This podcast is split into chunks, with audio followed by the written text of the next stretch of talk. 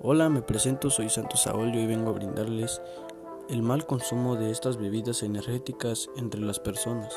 Muchas personas consumen estas bebidas por falta de energía y estas bebidas pueden hacerle daño al cuerpo por mal consumo y llevarlos al borde de la muerte. Y hoy vengo a hablarles de estas bebidas que pueden hacerle daño a las personas. Vamos con esta información que retomé. Las bebidas energéticas pueden tener riesgos involuntarios en la salud y estas bebidas energéticas pueden prometer el impulso energético, pero los expertos están cada vez preocupados de que el cóctel de ingredientes que contiene puede tener riesgos involuntarios para la salud y las bebidas energéticas con cafeína alteran la actividad eléctrica del corazón y aumenta la presión arterial. El alcance de estos cambios electrónicos que le dan a las señales a las cámaras del corazón para que se contraigan y se relajen. Las personas que toman este tipo específicos es una afección cardíaca. Podrían tener mayor riesgo de arritmia falta de latidos. Bueno, explicaré esta información.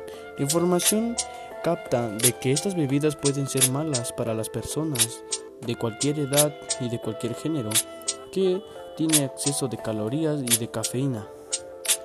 Bueno, es que estas, estas, este producto es vendido por edades y no tiene un grado mal de consumo o puede, puede decirse todo con medida.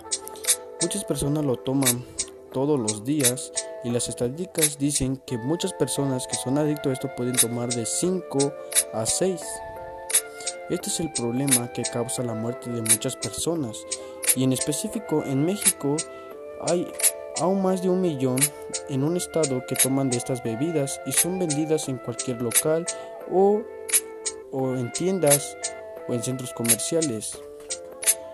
Y esta es la información que retomé y logré explicar qué mal puede hacer estas bebidas. Yo me, y me despido, soy Santo Saúl. Y adiós.